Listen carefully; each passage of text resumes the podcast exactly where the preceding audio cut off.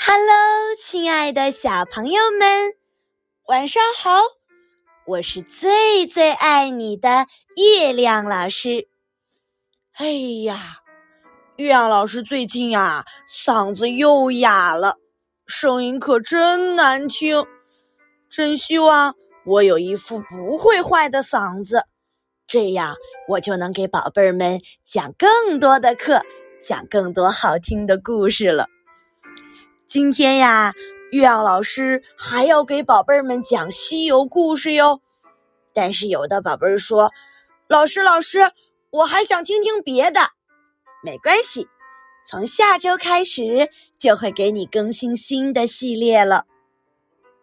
上一集呀，我们讲到了孙悟空收服了金角大王和银角大王，救出了师傅。师徒四人继续向西走去。这一天，他们来到了宝林寺。师徒四人打算在宝林寺过夜。唐僧就坐在灯前看起了佛经。到了半夜，唐僧困了，就趴在桌子上睡着了。在梦中。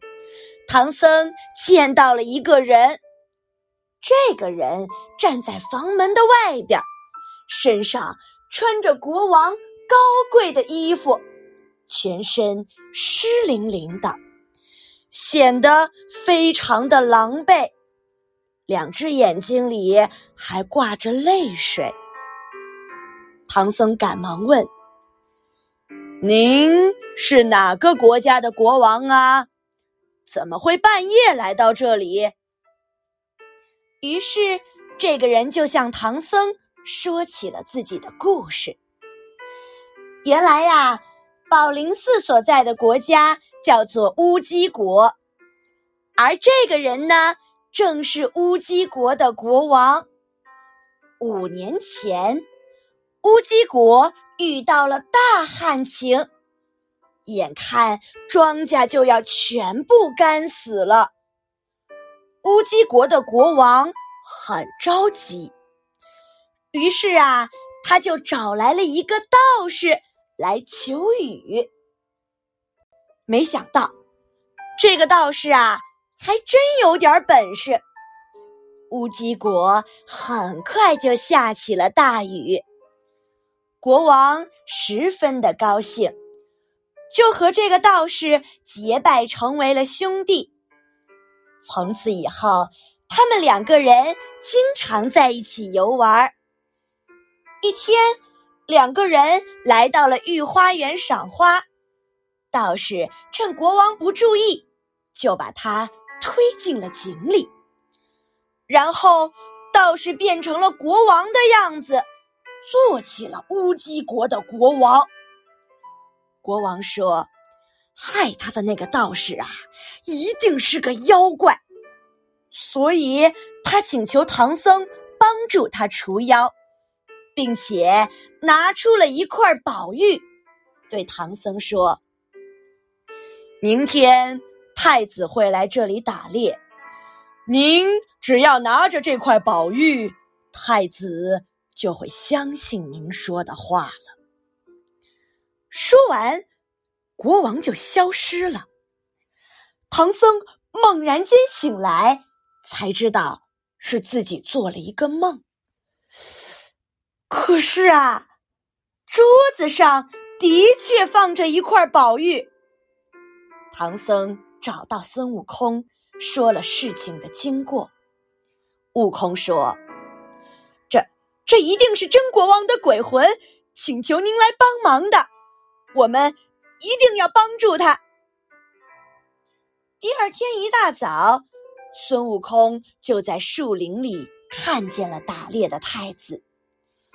悟空变成了一只小白兔，把太子引到了宝林寺里。唐僧和悟空向太子讲述了事情的经过，太子啊，还有点不太相信呢。孙悟空又说：“太子，如果不信，可以回宫里问一问您的母亲。太子回到了宫中，把唐僧、悟空说的这些话都告诉了自己的母亲。王后也向太子证实，国王这些年果然是变了一个人，变得连他都不认识了。太子终于相信了，他就决定为父王报仇。孙悟空想救活国王，就骗猪八戒说：“御花园的井里可有一件大宝贝，让八戒给带回来。”其实啊，哪里有什么宝贝呀？不过是被道士藏起来的国王。猪八戒把国王背回到了宝林寺，孙悟空用太上老君给的还魂丹，又救活了国王。第二天，五个人一起进入了乌鸡国的都城，来到了宫殿里。孙悟空当着大家的面揭露了假国王。假国王一看势单力孤，没有人帮助自己。就赶紧逃了出来，两个人在云里打了整整十几个回合，但是啊，孙悟空的武力多高强啊，这妖怪是打不过孙悟空的。于是他又回到了宫殿里，扮作了唐僧的模样。这样一来，就有两个唐僧了。悟空和沙僧谁也分不清楚哪个是真的，哪个是假的。猪八戒突然灵机一动，让师傅念起了紧箍咒，于是啊，很快就分出了真假。孙悟空追着妖怪就要打，谁让你扮成我师傅？正在妖怪快要抵挡不住的时候。只见空中有人说道：“悟空，手下留情啊！”原来呀，是文殊菩萨来了。文殊菩萨说：“这妖怪本是我的坐骑，是一只青毛狮子。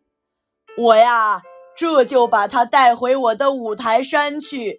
是我没有照看好它。”文殊菩萨骑着青毛狮就离开了。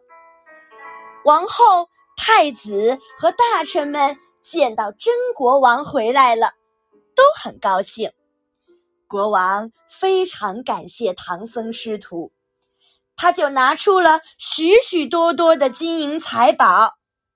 可是唐僧师徒坚决不肯收，他们辞别了乌鸡国的国王和百姓。就继续向西前进。好了，宝贝儿们，这就是乌鸡国降妖的故事。乌鸡国的这个妖怪呀，原来是文殊菩萨的坐骑，是一头狮子呢。没想到还真的很有法力耶！还好师徒四个人齐心协力战胜了妖怪。那未来？他们又会碰到什么困难呢？听一听月亮老师下集精彩的西游故事。好了，宝贝儿们，今天的晚安故事就到这里啦，宝贝儿们，晚安，做个好梦，明天见，拜拜。